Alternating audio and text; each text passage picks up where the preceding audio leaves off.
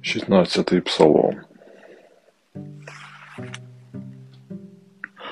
Почуй, Господи, мій заклик до справедливості. Прислухайся до крику мого, прийми молитву з вуст чесних. Вирок мені нехай винесе, винесений буде тобою. Твої очі бачать усе безпомилково. Ти випробував серце моє, дивився за мною ночами і, перевіривши мене, нічого поганого мені не знайшов. Я вирішив не грішити язиком своїм.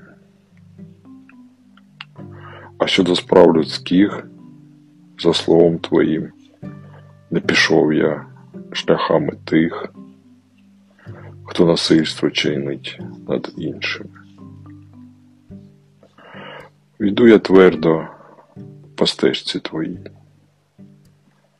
і з неї не звертаю. До тебе волаю я, Боже, бо ти чуєш мене. Схилися ж наді мною і до слів моїх прислухайся.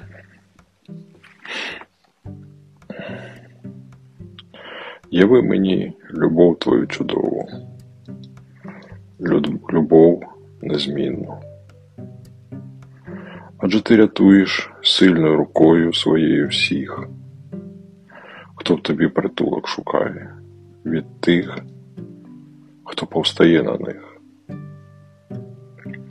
Бережи мене, як зеницю ока, у тіні крил своїх прикрий мене від нечстивих, що на мене нападають, від ворогів смертельних, що оточили мене.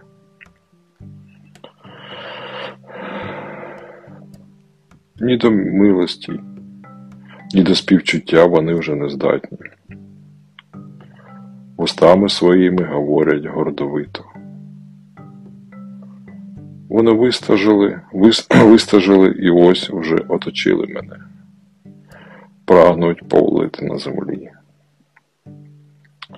як лев, що прагне розтерзати здобич, як левеня, що ховається в засідці.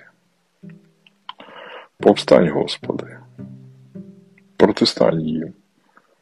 І повали їх ниць, від нечистивих визволи мою душу мечем своїм. Рукою своєю, Господи, врятуй від людей цього світу, від людей, чия доля лише в житті цьому. Ти наповнюєш їхнє черево, їдять вони зі сховищ твоїх ситі і вони, і діти їхні, і ті своєю чергою ще щось дітям своїм залишають. А я в праведності зможу дивитися на обличчя Твоє. Пробудившись, зможу насолоджуватись образом Твоїм. I mean.